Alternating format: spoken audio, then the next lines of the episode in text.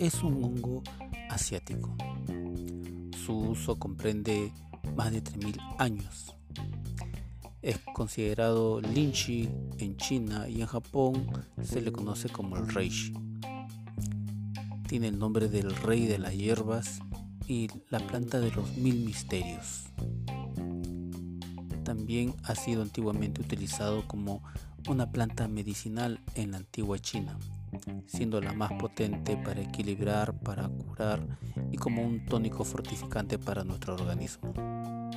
Actualmente se encuentra en constantes estudios de la comunidad científica y se conoce que está compuesto por más de 400 fitonutrientes, más de 150 antioxidantes y más de 200 enzimas que vienen a apoyar el equilibrio y la nutrición de todo nuestro organismo, teniendo un valor muy inestimable para nuestra salud y para nuestra nutrición.